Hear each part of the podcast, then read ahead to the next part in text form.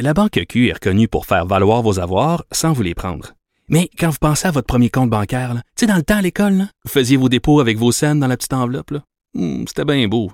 Mais avec le temps, ce vieux compte-là vous a coûté des milliers de dollars en frais, puis vous ne faites pas une scène d'intérêt. Avec la Banque Q, vous obtenez des intérêts élevés et aucun frais sur vos services bancaires courants. Autrement dit, ça fait pas mal plus de scènes dans votre enveloppe, ça. Banque Q. Faites valoir vos avoirs. Visitez banqueq.ca pour en savoir plus. Cube Radio. Silence! Veuillez vous lever. La cour présidée par l'honorable François-David Bernier est déclarée ouverte. Entrez dans les coulisses de la justice. Écoutez, vous serez pas jugé. Ils appellent à la barre les acteurs de l'actualité. Oui, votre honneur. Avec François-David Bernier. Avec François-David Bernier. Avocat à la barre. Cube Radio. Bonjour, bienvenue à votre émission d'actualité judiciaire de la semaine, la revue de la semaine. Aujourd'hui, grosse émission, des, des personnes connues que vous connaissez dans le domaine qui viennent nous expliquer les dossiers d'actualité. Premièrement, la juge Nicole Gibault va nous parler du dossier du bébé Gazi. Euh, L'accusé plaide coupable, donc elle nous explique la différence. Bon, le, meurtre dans ce cas-là, euh, le bébé euh, vivant et viable, comment ça fonctionne. Ensuite de ça, Jean-François Brochu, policier de la SQ à la retraite, analyste judiciaire, nous parle de qu'est-ce qui se passe à l'UPAC cette semaine avec les, allégations de- qu'on s'est trompé dans des dossiers. Est-ce qu'on va jusqu'à la malveillance? Il nous explique tout ça dans quelques instants. Maître Boily revient sur l'affaire Normando, à savoir, est-ce qu'elle a une, cause? Est-ce qu'elle pourrait poursuivre euh, le, ministère public? Parce que, bon, ce, dossier-là fond comme neige, à savoir si jamais elle est acquittée, est-ce qu'elle aura un recours contre le gouvernement qui l'aurait peut-être accusé à tort ou arrêté euh, sans fondement? Parce que euh, à l'époque, on, se rend compte que peut-être les devoirs n'avaient pas été faits. Il nous en parle. Et également, ben, un dossier euh, qui, qui nous touche tous, le- la fillette euh, de Granby. Euh, il y a le père cette semaine qui a été libéré. Euh, comment ça fonctionne? Est-ce que vraiment on avait à libérer cette personne-là? Euh, on se rappelle qu'une présomption d'innocence. Il y a Walid Ijazi, qui est le criminaliste, qui vient nous expliquer comment ça fonctionne. Restez avec nous. Votre émission commence maintenant. Avocat à la barre. Avec François-David Bernier. Des avocats qui jugent l'actualité tous les matins. Le Montréalais Sofiane Gazi plaide coupable d'avoir tué son bébé naissant. Euh, cette semaine, vous avez vu cette histoire. Déjà, il y a un procès qui se préparait euh, où est-ce que on devait déterminer s'il y avait eu un meurtre d'un bébé. Euh, il y a tout un débat aussi. Est-ce que le, bébé est, vivant, viable?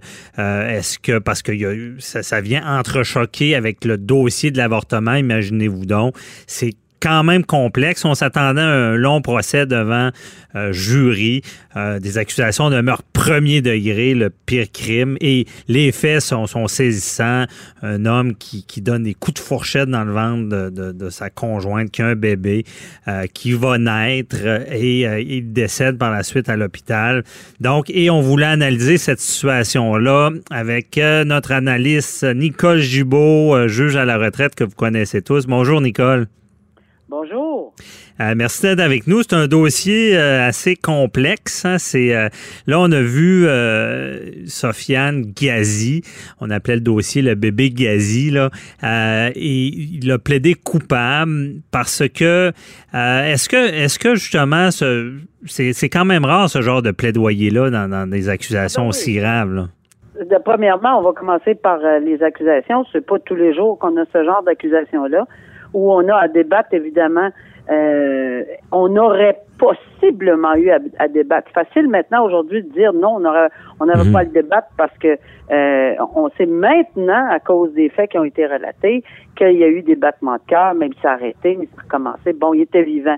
Mais tout ça, là, euh, c'était pas, euh, c'était pas euh, nécessairement euh, tout coulé dans le béton. Et de un. Et de deux, il n'y a pas juste cet article-là sur le fait que l'enfant était-il un être humain au sens du code criminel, parce Mhm. que vite fait, là, je vous rappelle, puis je pense que tout le monde euh, doit comprendre que euh, pour le code criminel, le code criminel, Mhm. pour être pour pouvoir être accusé d'homicide, un homicide, un meurtre, d'avoir tué quelqu'un, que ce soit au premier ou au deuxième degré, il faut que ça, ça, ça- ça- soit sur un être humain.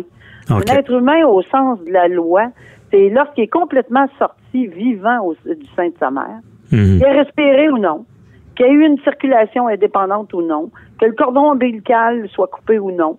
Ça, c'est les définitions du code criminel.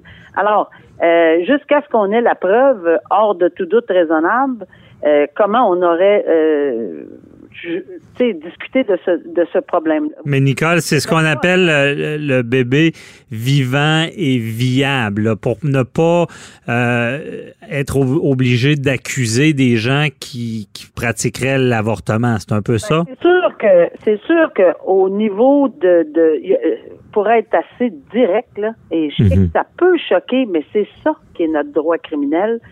Il y a pas le fœtus. Euh, c'est pour le code criminel. là. C'est pas Ouais. c'est pas moi qui dis ça personnellement là. Euh, c'est c'est pas moi là. C'est le code criminel qui dit que le c'est pas le fœtus, c'est un être vivant qui a des qui qui peut être euh, qui peut a des droits, là. y a des droits comme tels.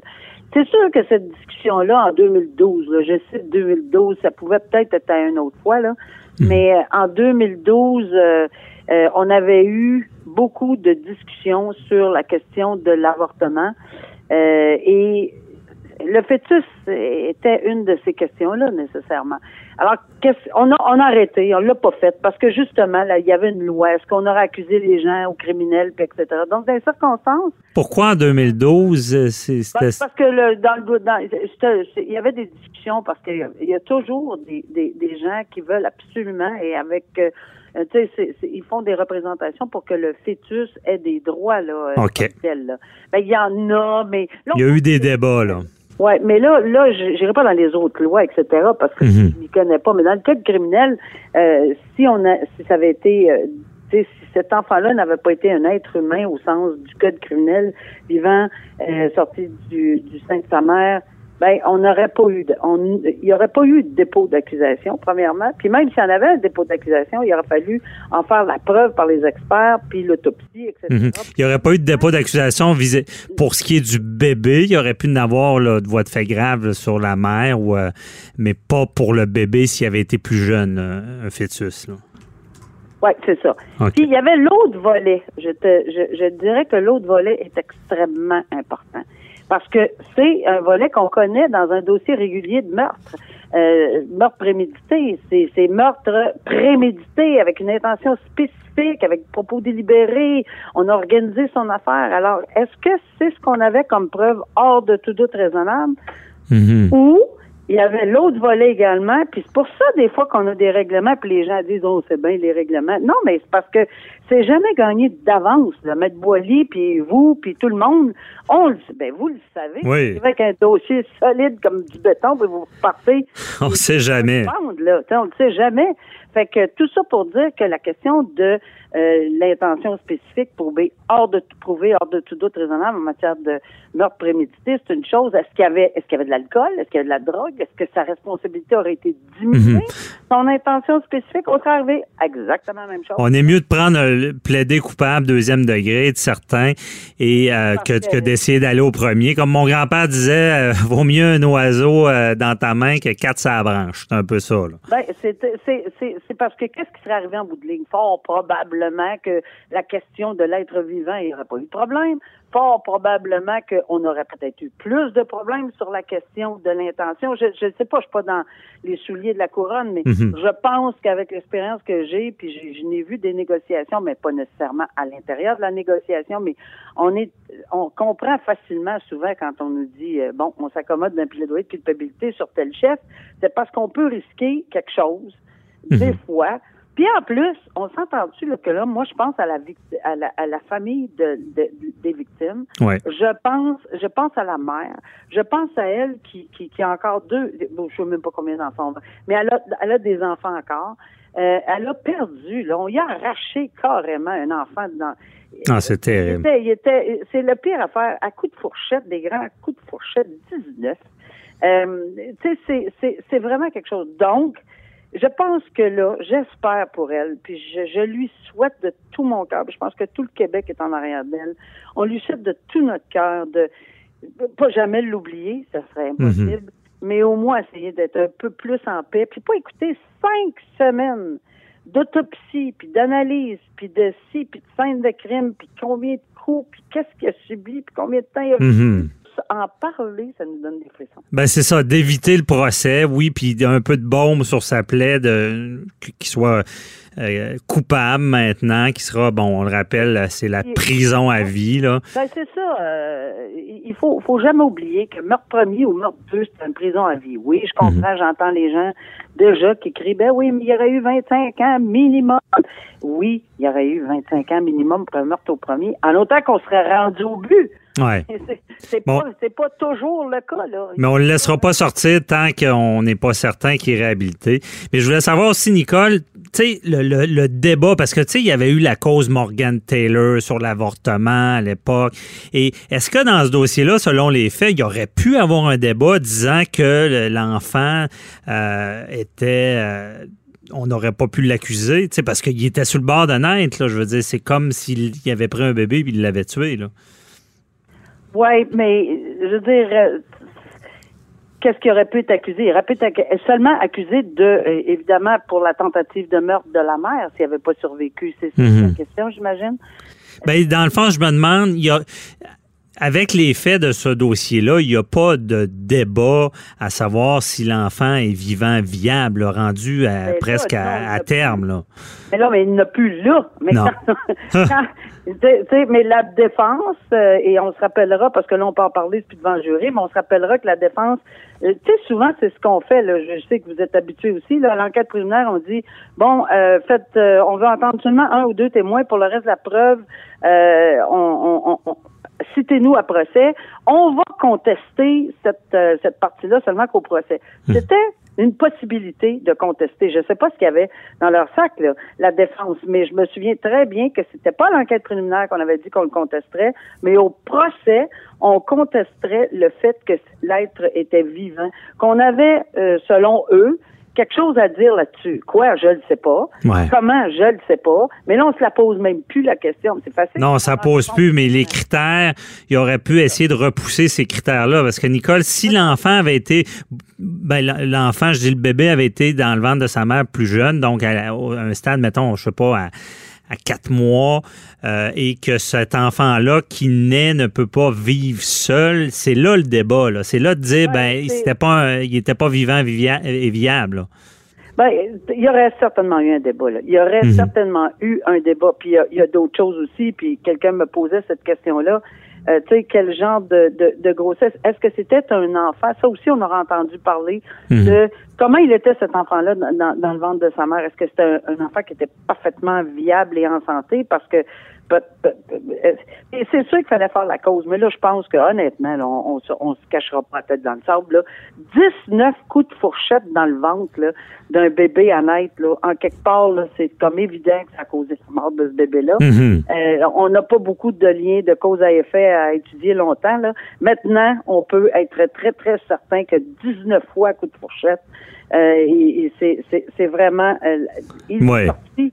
Euh, il est sorti. Il y a probablement... Puis là, je, c'est effrayant ce qu'on dit, là, mais Non, c'est on ça. va dire, là, mais c'est il a servi de bouclier à sa mère.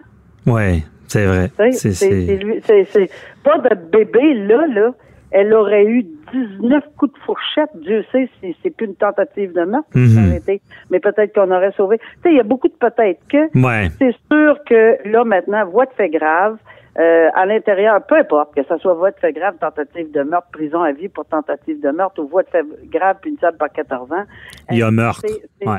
Il y a un meurtre. C'est un ça. meurtre. Du bébé. À vie. Ouais. À vie. C'est- Non, c'est bon de le rappeler. Puis euh, c'est ça, on s'en était parlé, Nicole aussi. Il y aurait eu des débats. Est-ce que ça aurait. Mais je pense que le, le principe, là, les, nos, auditeurs le connaissent, c'est logique. C'est qu'il y a un enfant, c'est c'est un être humain et on l'a tué, même s'il était dans le ventre de sa mère. Puis c'est pas une question de dire parce que qu'on pourrait se mélanger avec l'avortement. je pense que dans ce dossier-là, c'était quand même clair, malgré des débats qu'il aurait pas à avoir. Mais merci. Dans le temps, dans le temps, le débat, c'était pour pas euh, avoir trop trop de répercussions. Mhm. Aujourd'hui, ça serait peut-être un autre paire de manches. Les élections s'en viennent, tout le monde en parle. Ouais. Ah, c'est ça. Donc, euh, c'est ça. Il y aurait pu avoir d'autres débats. Maintenant, plaider coupable, il n'y a plus ce genre de débat-là. Euh, mais merci beaucoup, euh, Nicole euh, Gibault, de nous avoir éclairé dans ce dossier-là, qui est assez complexe, mais c'est ça. Maintenant, avec un plaidoyer de culpabilité, on sait où est-ce qu'on s'en va avec ce dossier. Et heureusement, justice a été faite et on rappelle un, peu de baume pour cette mère-là qui a perdu un enfant. Merci beaucoup, Nicole. Bonne journée. La Banque Q est reconnue pour faire valoir vos avoirs sans vous les prendre. Mais quand vous pensez à votre premier compte bancaire, tu sais, dans le temps à l'école, vous faisiez vos dépôts avec vos scènes dans la petite enveloppe. Hmm, c'était bien beau. Mais avec le temps, ce vieux compte-là vous a coûté des milliers de dollars en frais, puis vous ne faites pas une scène d'intérêt. Avec la Banque Q, vous obtenez des intérêts élevés et aucun frais sur vos services bancaires courants. Autrement dit, ça fait pas mal plus de scènes dans votre enveloppe, ça. Banque Q. Faites valoir vos avoirs. Visitez banqueq.ca pour en savoir plus. Avocat à la barre. Avec François-David Bernier. Avec François-David Bernier. L'UPAC, cette semaine, était sur la sellette. Euh, il y a l'enquête sur euh, Guy Ouellet, bon, qui aurait été faussement orienté. Ça, c'est dans les nouvelles du Journal de Montréal. Euh, on dit qu'il y a un haut gradé de la Sûreté du Québec qui était soupçonné d'avoir orienté faussement l'enquête qui a mené à l'arrestation du député Guy Ouellet. Arrestation qui a fait couler beaucoup d'encre. On se demandait est-ce qu'il y avait lieu de l'arrêter. À l'époque, on, parlait du privilège euh, parlementaire. Gros dossier. Est-ce qu'on a fait ce qu'il fallait à l'UPAC? Et l'UPAC est dans l'actualité parce qu'on dit aussi qu'il y a un ex-enquêteur de l'UPAC qui aurait été puni à la, suite de l'affaire Nathalie Normando. Vous aviez vu aussi, il y avait cinq des huit chefs d'accusation euh, criminels qui pesaient contre Mme Normando qui avaient été abandonnés. Euh, donc, on se pose beaucoup de questions. Qu'est-ce qui se passe? Est-ce que ça va entacher? Euh, tout ça va faire que, justement, si on parle de Nathalie Normando, que toutes les accusations tomberont? Parce que si si les policiers qui enquêtent, bon, l'UPAC, l'unité anti-corruption, enquête sur un, prévenu, si l'enquête est mal faite, mais ben, qu'est-ce qui se passe? Est-ce que euh, les accusations vont tenir la route? Et on en parle avec notre analyste policier à la retraite que vous connaissez tous, Jean-François Brochu. Bonjour. Bonjour, monsieur. Donc, à l'UPAC, bon, ça a brassé cette semaine. Euh, et qu'est-ce qu'on peut lire de tout ça? C'est problématique, là, ce qui se passe, c'est que s'il euh, il y a des, des agissements qui sont pas légitimes, ça peut entacher certaines procédures. Là. Ouais, L'UPAC, je pense qu'on est rendu, on ferme ça, on ferme ça, on vend toutes les meubles, ah! et on passe ça sur un autre nom.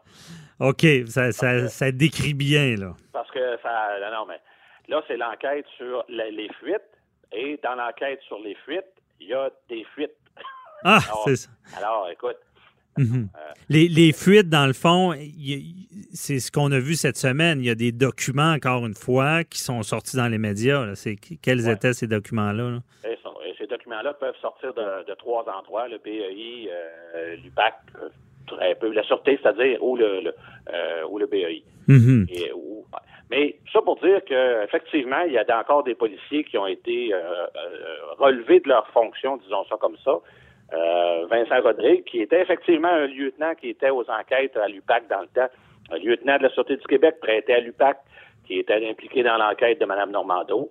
Il y a également une, une autre lieutenant, Caroline Grenier, euh, qui a été euh, relevée de ses fonctions. Elle, elle est toujours à la Sûreté, aussi une, lieutenant de la Sûreté du Québec relevée de ses fonctions. Mm-hmm. Elle, il faut savoir que ça fait suite probablement à deux choses. Un, c'est la poursuite de M. Wallet euh, contre la Sûreté du Québec, contre le l'UPAC, euh, dans laquelle ben, Maître La Rochelle fait des allégations. Donc, ces allégations-là doivent être prises en considération par les autorités. Mais également une plainte de Despatie. Je me souviendra que Despatie était un policier qui avait été perquisitionné au même moment qu'on arrêtait M.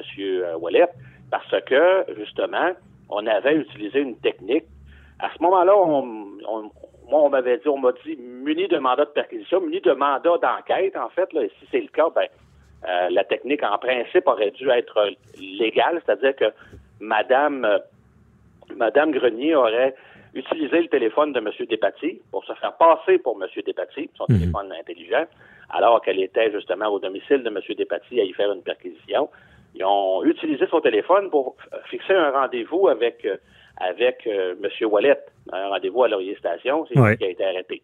Mhm. Alors, cette technique-là, si elle est faite dans les règles, elle a déjà passé le test des tribunaux ailleurs. Euh, C'est une technique qui, est- qui, qui, qui a vu le jour là, les premières fois. On a utilisé ça ici dans, la- dans le Tré de Québec contre des trafiquants de drogue et ça a passé le test des tribunaux.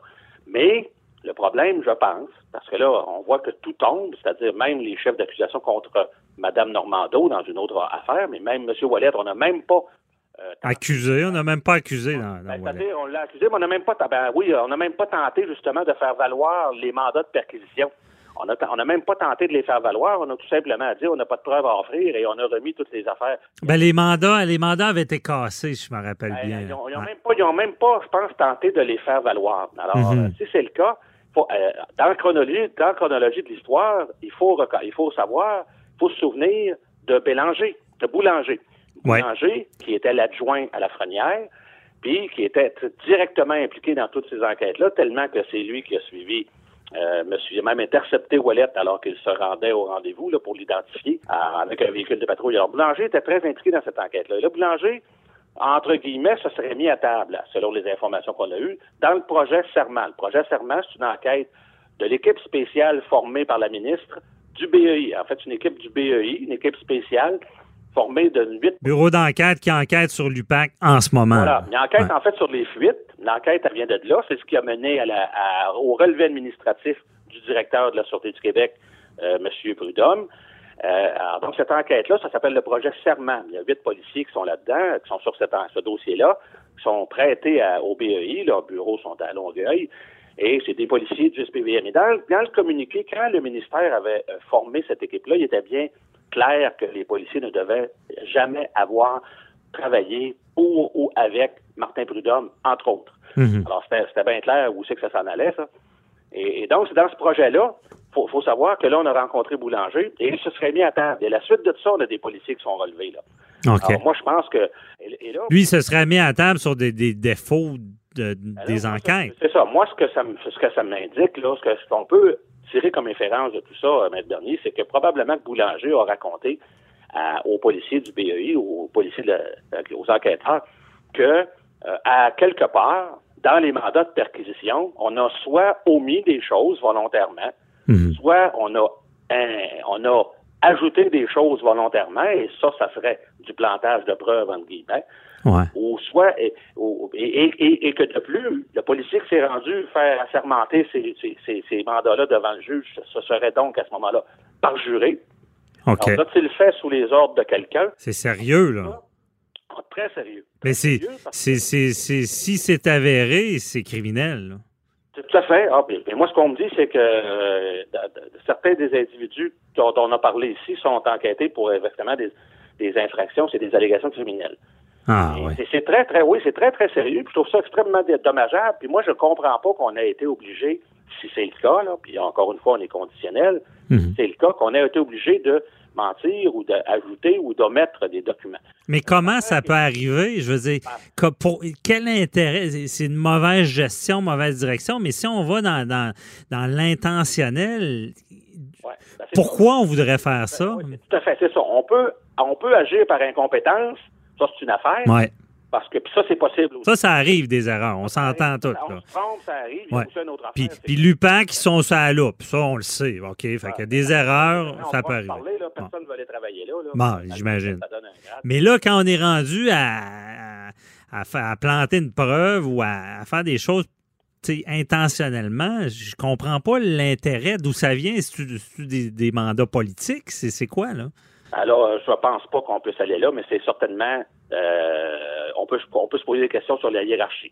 Parce que Mhm. euh, il y a pas, moi, je, je sais comment ça marche dans, dans, dans, dans les, en enquête criminelle, là, dans les, chez les sergents, chez les gens qui sont syndiqués, là. Mhm. C'est pas, c'est pas des choses, moi, c'est pas des choses qu'on peut voir, là, euh, ah, puis je vais vous remonter à 20, 25 ans, là. C'est pas des choses que, qu'on peut voir, qu'on peut concevoir. Alors, Mhm. effectivement, il faut se poser de grandes questions sur si c'est le cas.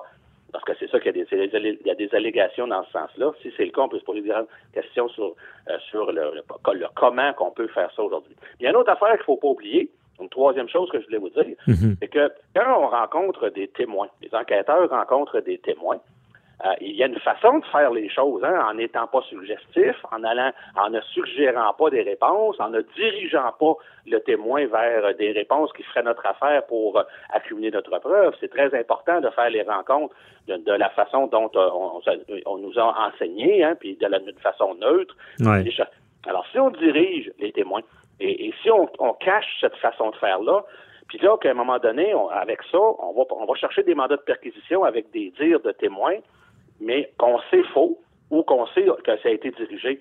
Puis là, les, procureurs puis les juges acceptent de donner des mandats de perquisition, on fait notre travail. Mais éventuellement, dans, dans le processus, dans les mois qui suivent, Boulanger se met à table, Boulanger raconte ça, on s'aperçoit que donc on a présenté quelque chose d'inexact, un témoignage inexact à un procureur de la couronne et à un juge, et là, à ce moment-là, ben, on n'a pas le choix, comme des PCP, de se présenter devant la cour et dire on ne contestera pas, on n'a pas de preuves à offrir, on n'a ben oui. pas de mandat de perquisition, parce que mais, mais c'est grave. Et moi, je comprends, honnêtement, Jean-François, je comprends seulement pas c'est quoi le motif? C'est pourquoi on fait ça? Tu sais, je veux dire, ça, ça reste qu'il y a des, des, policiers expérimentés. Là. Ben pourquoi non, on agit ben comme ça? Ben non, c'est ça, là. C'est pas nécessairement hein? des policiers expérimentés. OK. C'est que le problème à l'UPAC, puis ça, ça va être une affaire que le gouvernement va devoir se pencher. Je suis pas certain, moi, qu'on a besoin de l'UPAC. Tantôt, je blaguais là, quand je disais on ferme ça puis on passe ça sur un autre. Ouais. Mais j'étais méfié de mes raisins. Parce que c'est pas c'est peut-être c'est peut-être la solution. Peut-être que c'était pas finalement une bonne idée de créer l'UPAC peut-être que c'était pas une bonne idée. Puis aujourd'hui, on s'en rend compte, c'est que présentement, ils ont un, un problème important de euh, recrutement parce que personne ne veut aller là. Personne veut aller travailler dans ce bureau-là. Alors donc, les seuls qui sont qui, qui, appliquent, ce sont des patrouilleurs, jeunes patrouilleurs, okay. sans expérience, parce que ça leur donne un grade. En devenant enquêteur, d'abord, ça leur donne un travail euh, un peu plus prestigieux, hein, ils sont enquêteurs, Mhm. mmh. travaillent de jour, et euh, ça leur donne un grade également, donc ça augmente leur salaire, parce qu'il y a une charge de travail qui est différente, ça augmente leur... leur... Alors ça, c'est mauvais, parce que et ça demande, si, si tu, ton équipe est, est, est, est, composée de policiers, de jeunes policiers sans expérience, ça prend un tabarouette de bon leadership, ça prend des bons enquêteurs pour diriger ça, puis encore, c'est beaucoup de travail. Et merci, euh, on s'en reparlera certainement. Merci beaucoup, euh, Jean-François Brochu, pour ces éclaircissements dans des dossiers très complexes. Ah, très complexe, ouais. en effet. Bonne okay. journée, bye-bye. Avocat à la barre. Avec François-David Bernier. Avec François-David Bernier. On vient de parler à Jean-François Brochu de qu'est-ce qui se passe à l'UPAC. Euh, maintenant, on va aller un peu sur le côté civil. On va toujours parler de l'UPAC. On parle de la nouvelle de cette semaine qu'il y a un ex-enquêteur de l'UPAC qui est puni à la suite de l'affaire Nathalie Normando. Et on n'avait pas parlé le week-end dernier de l'affaire Nathalie Normando, du fait que sur euh, huit chefs d'accusation, euh, il y en a cinq qui ont sauté, excusez l'expression. Euh, et maintenant, bon, des chefs d'accusation de corruption, de, de, fraude, qui étaient plus graves, un maximum de 14 ans. Maintenant, il reste, bon, des chefs là, qui sont moins graves, un maximum de 5 ans, pour euh, fraude envers le gouvernement. Et... La Banque Q est reconnue pour faire valoir vos avoirs sans vous les prendre. Mais quand vous pensez à votre premier compte bancaire, tu sais, dans le temps à l'école, vous faisiez vos dépôts avec vos scènes dans la petite enveloppe. Mmh, C'était bien beau. Mais avec le temps, ce vieux compte-là vous a coûté des milliers de dollars en frais, puis vous ne faites pas une scène d'intérêt. Avec la banque Q, vous obtenez des intérêts élevés et aucun frais sur vos services bancaires courants. Autrement dit, ça fait pas mal plus de scènes dans votre enveloppe, ça. Banque Q, faites valoir vos avoirs. Visitez banqueq.ca pour en savoir plus. Et euh, l'autre, je m'en rappelle plus, mais c'est pas grave, parce que on va parler du côté euh, civil, les poursuites. Est-ce que Nathalie Normando, voyant ça, des erreurs, des, des qu'est-ce qui, est-ce que vraiment elle aurait dû être arrêtée? Euh, est-ce que le dossier qui a fondu comme neige, là, de, de plus en plus il avance, on se dit, as-tu fait de quoi? Mais on l'a quand même arrêté à l'époque. Sa vie est déraillée. Je suis avec Maître Jean-Paul Boilly pour en parler. Bonjour, Maître Boilly. Bonjour, Maître Bernier. Ben oui, écoutez, là, euh, c'est tout un roman, cette histoire-là. Puis. Euh, elle va en écrire un aussi. Elle va, elle va en faire tout bon. un, elle aussi, là. Je pense qu'on on va en apprendre des choses. Parce que Là, là, j'entendais tout à l'heure Jean-François Brochu qui disait euh, l'UPAC, on ferme ça, là, puis on, on, on part d'autre chose. Là. Et je veux pas être prophète de malheur. Mais vous savez, il y a un adage qui dit en droit, tu donnes un pouvoir à quelqu'un, il l'exerce. Hein? S'il l'exerce pas, il perd. Ouais. Or, ce que M. Brochu disait tout à l'heure, puis évidemment, c'est un policier à retraite, je pense qu'il y, a- du respect pour sa profession, puis les gens avec qui il a travaillé. Mais il faut lire entre les lignes un petit peu. Là. Je voudrais pas y mettre des paroles dans la bouche, parce qu'il va peut-être m'en vouloir. Mais lorsqu'il dit, écoutez, il y a des jeunes qui veulent monter, qui veulent avoir des grades, veulent avoir une meilleure paye, veulent avoir une meilleure position, etc., etc., parce que vous posiez la question tout à l'heure, M. Brochu, c'est quoi les motifs? Ben, les motifs, ils peuvent être de toutes sortes de nature, mais l'homme, l'homme étant ce qu'il est, hein, on dit quand il y a de l'homme, il y a de l'hommerie, puis euh, bon, il y, a, il y a des gens, il y a des femmes aussi euh, au service qui veulent prendre du galon. Est-ce que c'est ça? Vous posez la Mais les question. motifs. Est-ce que c'est politique aussi? Ça Ben oui, politique. c'est ça, parce que j'ai oublié d'y poser une question. Euh, le coulage, parce qu'il y a du coulage. Ben, ça manifestement. coule, ça coule. Les, Ben, les robinets sont ouverts. Bon. Les- euh, les- tuyaux ont pété. Ouais, mais c'est quoi l'intérêt? Ben, l'intérêt, souvent, M. Brochu disait, il peut y avoir un intérêt. Des fois, il y a des gens qui veulent avoir des, des, des, des, des- des- des augmentations de salaire, veulent avoir des meilleurs titres, ils veulent, avoir, euh, veulent passer enquêteur, enquêteur-chef, etc., etc. Et, et bon, est-ce qu'il y a des motifs autres? Ben, moi, je, je, je, je, je, je le soumets parce que je me dis, à tu peux pas arrêter une vice-première ministre comme ça sans il y a quelque chose, il faut qu'il y ait un anguille sous roche. Et là, on se rend compte que, oups, il y a peut-être des gens qui ont fait des affaires qu'ils auraient peut-être pas dû faire. On se rend compte aussi, il y a des chefs d'accusation, vous disiez tout à l'heure, il en reste quand même des chefs d'accusation. On sait qu'il en reste trois. Abus de confiance, de fraude envers le gouvernement et de corruption dans les affaires municipales. Bon, ça va être quoi la preuve que la couronne va faire? Vous savez, je suis pas un criminaliste, mais comme civiliste, je peux vous dire une chose. Ils ont besoin d'avoir une méchante preuve, puis ils ont besoin d'amener à condamnation, parce que ça, si c'est pas le cas, hein, si, si ils ont rien, Madame Normando, elle dit depuis le début, vous l'avez eu en entrevue, puis elle le dit, elle dit, moi, là, je demande pas mieux, puis son avocat, Maxime Roy, également la même chose. Nous autres, on va être entendus. Hey, ça fait trois ans qu'on est sous le radar, ça fait trois ans qu'on se fait dire qu'on a fait de l'abus de confiance, puis de la fraude, puis je sais pas quoi, alors qu'on dit qu'on n'a rien fait. On, peut-tu savoir ce qu'on a fait? Puis si vous êtes pas capable de nous le dire, mais je m'excuse, on sort pas juste la règle. On va soigner en quelque part au niveau civil parce qu'il y a des dommages. Tu peux pas accuser quelqu'un comme ça ou laisser planer des doutes sur quelqu'un comme ça avec une fonction aussi importante. Ce madame-là, là, Maître Bernier, vous le savez, euh, peut-être qu'elle aurait pu devenir chef du Parti libéral. On ne sait pas. Elle avait des qualités, Ben, en tout cas pas en pire pour sur ça. le dommage, elle a perdu un contrat au FM 93. Elle a perdu un contrat là, Euh, puis elle a eu là. euh, Est-ce que d'autres contrats euh, rémunérateurs auraient pu. Oui, euh, ou est-ce que- Je veux dire, elle a Ben, perdre de l'argent. Ben, c'est bien évident. Puis il n'y a pas juste ça. C'est que, le- que sa vie de politicienne, là, excuse-moi, on l'a varlopé pas à peu près. Là. Alors, ça, c'est un dommage. Moi, moi, je me demande comment elle a fait pour rester debout. Ben, c'est c'est Euh, pas évident. C'est pas évident.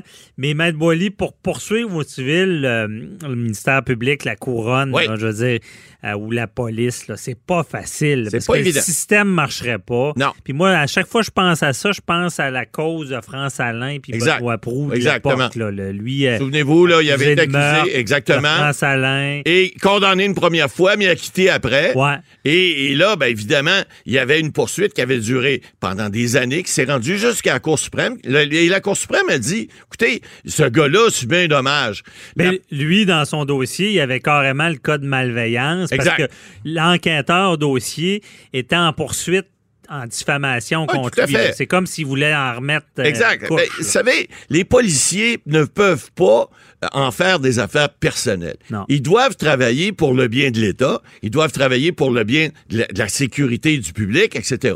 Donc, ils peuvent pas en faire des, des, des, des, des cas personnels. Or, le cas de Nathalie Normando, écoutez, J'ai fait assez de politique assez longtemps pour vous dire que souvent, le dernier qui est au courant de quelque chose, s'il y a de la magouille, je dis pas qu'il y en a eu, mais s'il y en a eu, c'est le politicien qui est le plus haut. Pourquoi? Parce qu'on veut le protéger. On veut jamais que notre député ou notre ministre, et encore moins le premier ministre et la vice-première ministre, s'il y a de la magouille, souvenez-vous, monsieur 3% dans l'enquête, là, bon, euh, euh, les gens en haut, là, il y a peut-être Frank Zampino, là, à Montréal, qui est poursuivi et tourné à Courceau, mais généralement... Ben, le ministre, on Le- ne se cachera pas, il est tellement occupé. Il y a pas le temps Il y a une fonction de base Oui. qui est de représentation. Tout à fait. Je veux dire, ils sont occupés en partant sur la représentation de leur ministère. Exact. Sur, sur de- Et de, et de leur comté aussi, ils s'occupent de, leur, de leurs euh, électeurs. La poutine, c'est pas tout. Non. Ils vont autoriser des grandes lignes. Exactement. Et puis ce sont généralement les subalternes qui vont. Mais évidemment, tu réponds tes subalternes. Faut que tu les, faut que tu les diriges, faut que tu leur donnes un mandat, faut que tu leur dises quoi faire. Ouais. Mais si le subalterne décide, pour une, une raison ou pour une autre, des fois, de favoriser ou de ne pas favoriser une subvention ou quelque chose qui peut être donné à une municipalité ou autre, ben, est-ce que le ministre, en bout de ligne, peut intervenir? Réponse oui. C'est sûr qu'il peut intervenir. Est-ce qu'il y a de la malversation nécessairement dans ce cas-là? Ça, c'est un gros problème parce que on le sait pas. Il n'y a pas eu de, il a pas eu de dossier encore. Il y a pas eu, euh, on n'a pas fait le procès de Mme Normando. Mais on sait une chose. Sur huit chefs, il y en a cinq qui ont tombé. Puis là, il y a en plus, il y a des têtes qui tombent. Hein? On, l'a- puis on a vu encore cette semaine le directeur adjoint, euh, le directeur intérimaire de la Sûreté du Québec a annoncé jeudi qu'il démissionnait. Et puis, euh, euh, on, bon, on a, on a dit qu'il était là de façon intérimaire de toute façon. Ouais. Mais on sent que dans la police, ça va pas toujours bien, là, ce temps-ci. Monsieur Brochu disait, on va avoir encore des policiers tantôt un peu en boutade. Mais c'est vrai qu'effectivement, les méthodes policières, on peut se poser des questions des fois parce que il y mais si des cas comme l'enquête, ça. Là. ouais, mais si l'enquête a été mal faite, là, Ça peut arriver. euh, est-ce que là, il y, a- y a- y a un début de poursuite civile possible? Ben oui, parce que si on a fait, on a, on a bâclé une enquête ou qu'on a fait en sorte d'amener quelque chose pour pouvoir démontrer euh, une, une- une- une- une culpabilité quelconque alors que c'était peut-être pas le cas, ben là, excuse, ça ouvre une porte énorme pour une poursuite C'est civile. moi ce que je connais de la Si jurisprudence évidemment. là-dedans, Si c'est le cas. c'est que c'est pas seulement une erreur, qui- parce que on s'entend si on pouvait tou- toujours poursuivre la couronne. Ah non, ça finirait plus. Bon, mais je pense que ça prend plus qu'une erreur. C'est vraiment, il faut qu'il y ait une sorte de malveillance, De ou ma- de, de de désor- mauvaise foi. de déraisonnabilité. C'est ça le, le, le, le, le but qu'on qu'on doit ne pas atteindre lorsqu'on est dans... Il faut que ça soit raisonnable. Si on fait une erreur de bonne foi, si on fait une enquête, on l'a vu dans les cas où on essayait... Les- complet. Les enquêtes Mr. Big, on disait, bon, ben là, vous faites plus ça de telle façon, telle façon. On voulait aller chercher un aveu, on voulait aller chercher quelque chose. Ça, c'est fait de bonne foi. Mais lorsqu'on monte un dossier pour faire quelque chose, puis amener à une condamnation, mais que c'est pas de bonne foi, puis que ça devient déraisonnable, ça, ça ouvre la porte à une poursuite civile et à des dommages importants, parce qu'oubliez pas, on le dit, là, Mme Normando, ça fait plus de trois ans qu'elle est sur la sellette et qu'elle elle a perdu des choses, perdu de la crédibilité. Là, je pense que ça va peut-être se revirer pour elle. Mais moi, j'arrive pas à comprendre, Mme Boily, puis je n'ai parlé à Jean-François Brochot aussi, j'arrive pas à comprendre qui a, a cette, cette volonté-là, Ah, ça- malicieuse, de mauvaise foi, de dire, hey, on va bâcler l'enquête, on va faire des, des choses qui sont ligne, Ouais. on, on- on- on va agir d'une manière pour... euh, puis qui, dans le dossier de Nathalie Normando, par exemple, Pour essayer de la faire condamner.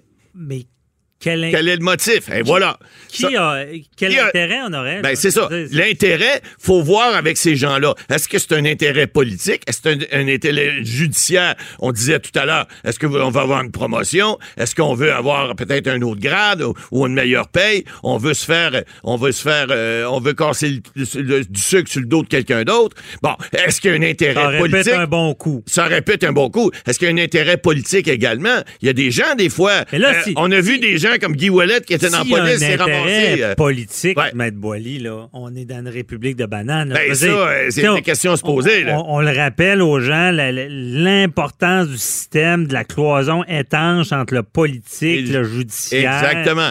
Il Mais faut- là, là, si on enfreint Si ça, on a sauté à la clôture, aïe aïe, parce que je veux dire, si c'était le cas, puis je vous dis pas que c'est le cas, ça, ça veut dire que non seulement on a sauté à la clôture, mais là, c'est le bordel. là. Si on est rendu d'une république de bananes, puis qu'on peut plus faire confiance à la police parce que la police se mêle du politique, puis elle décide de planter quelqu'un parce qu'un moment donné, on n'aime pas la couleur du parti, ou on n'aime pas peut-être le chef, ou on n'aime pas des gens autour, faut, faut pas oublier, là, on a parlé de la- la- aussi, qui a pas nécessairement donné des petits, en tout cas ce qu'on sache encore, qui serait une enquête sur le financement du Parti libéral du Québec. Bon, est-ce que ça, encore là, on n'a pas essayé de, de viser, euh, puis de faire plus blanc que blanc, on a essayé de démontrer des choses qui n'existaient pas. Ça aussi, ça peut arriver. Mais je vous l'ai dit. Ben, on tu est donnes un- dans- tu ouais. donnes un pouvoir à quelqu'un, s'il l'exerce pas, il, il perd. Donc, on a donné, on a parti une unité d'enquête pour dire s'il y a de la corruption, vous,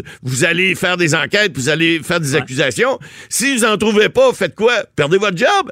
Ben, c'est des questions qui se posent aussi. on est peut-être tombé dans la chasse aux sorcières. On est peut-être allé trop loin. Suite au balancier de la commission Charbonneau. Ouais. À- avant, je le rappelle, avant la commission Charbonneau, quelqu'un qui disait qu'il y avait de la corruption, on, on l'internait. Ça n'existait pas. Maintenant, ça existe. Est-ce que le corps policier mandaté pour enlever cette corruption-là a trop voulu? Ben voilà. Peut-être. Ça s'est vu aux. États-Unis hein, des années 50, il y a eu une chasse aux sorcières, aux communistes. Finalement, on s'est rendu compte que ça avait aucun bon sens. On a tout arrêté ça. Mais ils l'ont fait pendant nombre d'années en disant Waouh, il faut enlever les méchants communistes de là. Puis finalement, il, il s'y passait rien, mais c'est peut-être là qu'on est rendu. Je ne sais pas. Mais je trouve qu'on est allé un peu loin. Et. Madame Normando, je pense qu'elle va avoir tout à l'heure, elle va peut-être avoir un beau jeu. Elle aura en peut-être tout cas, une il y a- y, À des- savoir y a belles elle- cartes. Y a à des- savoir, ça ne tournera pas en page. Ah, ça, parce que si elle, si elle sort de là, on s'entend que c'est une personnalité publique qui a beaucoup d'avenir, donc on verra.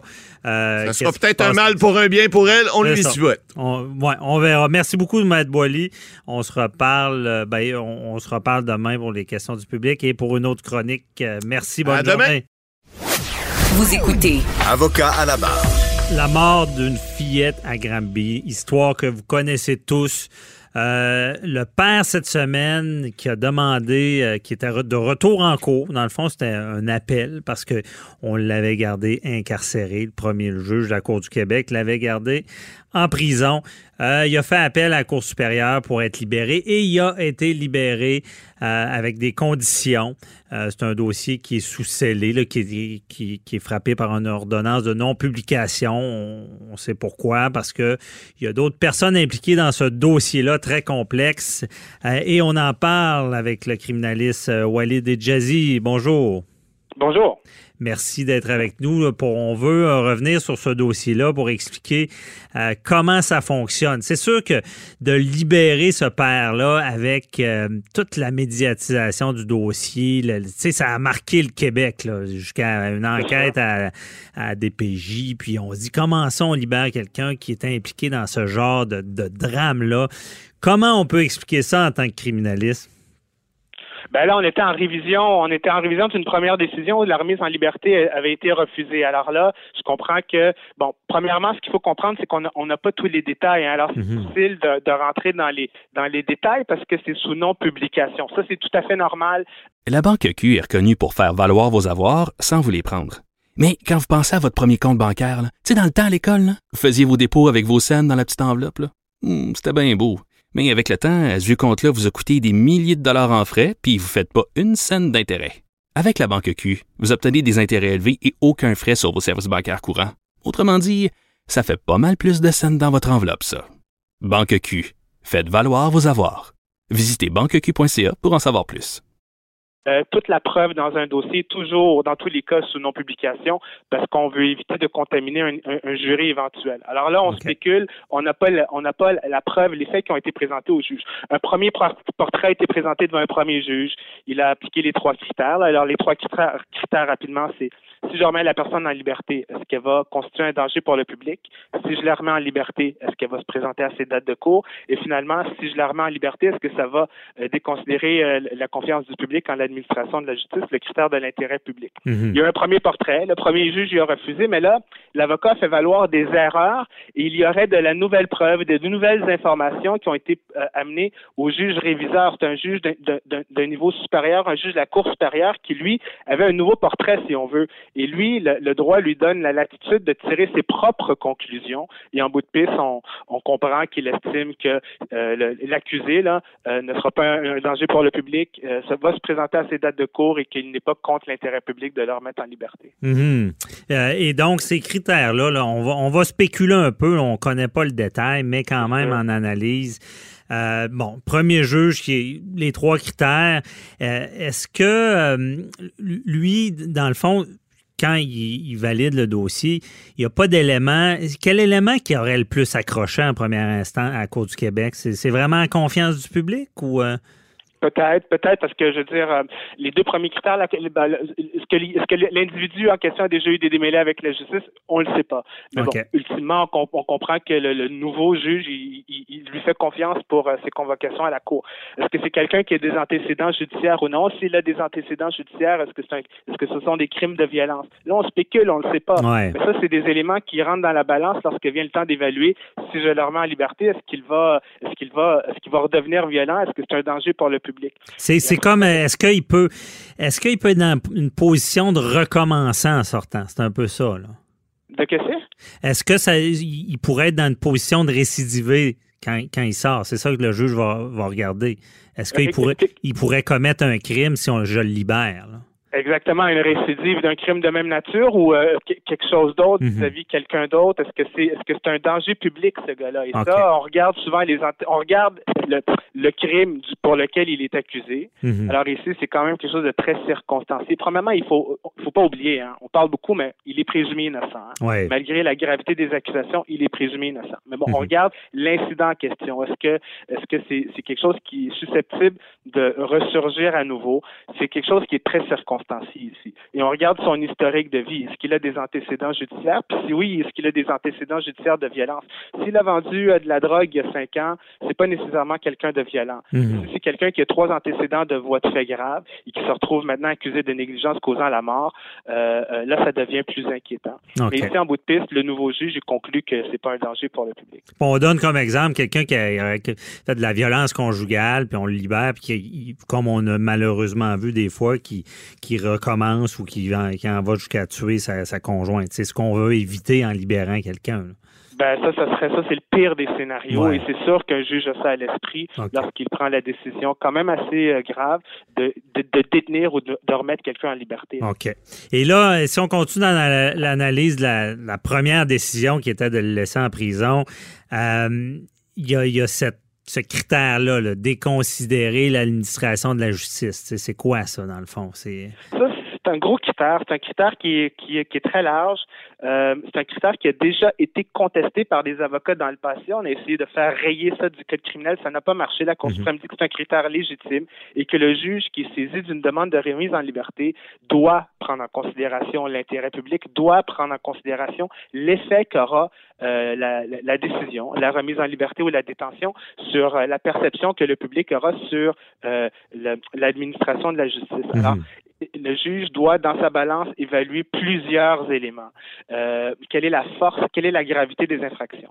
Quelle, est la, quelle est la force de la preuve? Alors, si c'est quelqu'un qui est accusé d'un crime extrêmement grave et que la preuve, elle est très probante, ça veut dire qu'il y a de bonnes chances qu'il soit trouvé coupable. Et s'il est trouvé coupable, il y a de bonnes chances qu'il fasse une longue peine de détention. Ben ça, ça milite en faveur de le garder détenu. Mais hmm. si la preuve, elle est moins forte que l'on pense, ou s'il y a des, des trous, ou s'il y a des éléments qu'un avocat de la défense pourrait exploiter, ou, autre sujet, s'il y a des éléments de défense à faire valoir, ou s'il y a des co-accusés, comme c'est le cas ici, la belle-mère est également accusée, qui font l'objet des mêmes accusations et, euh, et peut-être que la responsabilité est plus penchée vers eux. Là, on spécule, on ne sait rien de rien, mais on essaie d'imaginer ce que le juge a mesuré ici avant de remettre en liberté. Il regarde les co-accusés, quelle est leur part de responsabilité, quelle est la force de la preuve dans leur dossier à eux.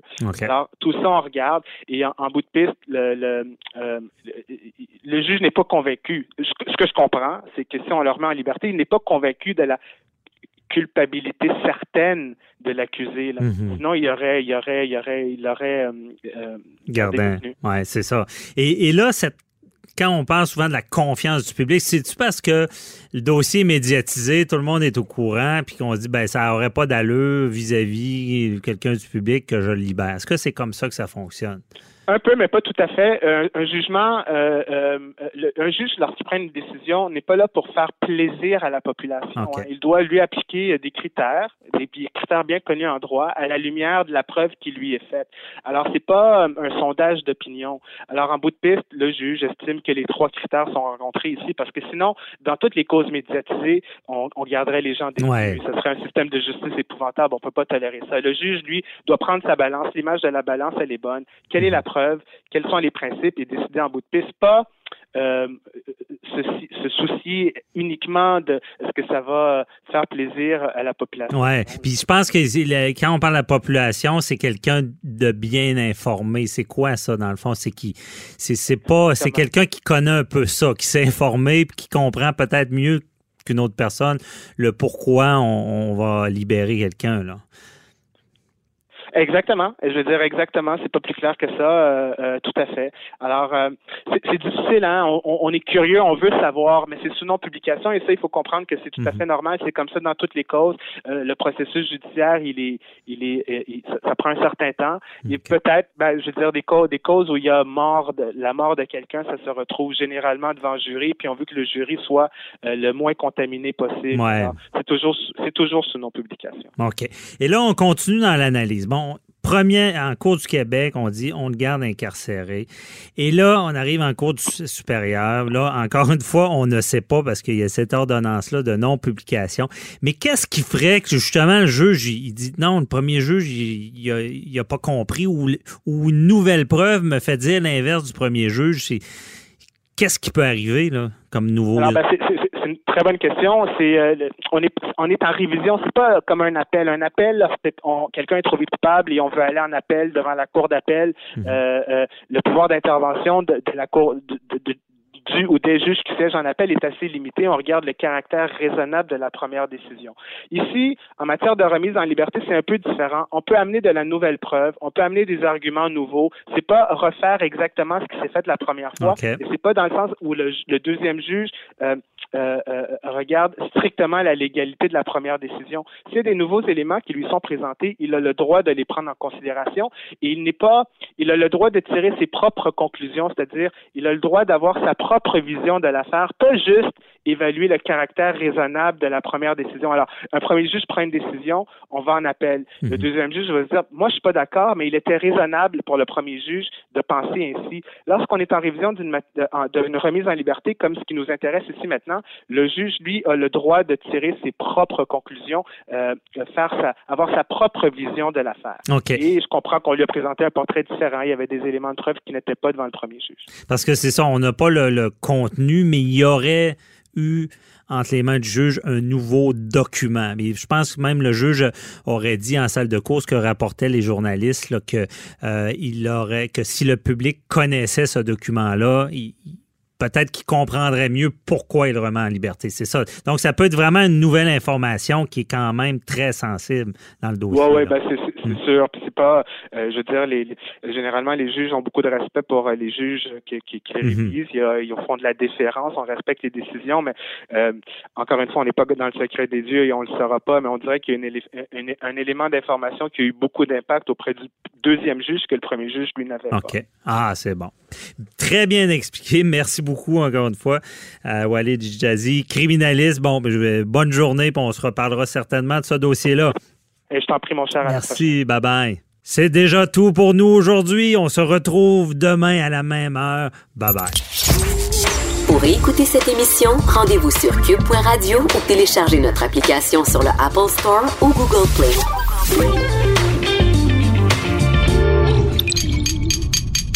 Cube Radio.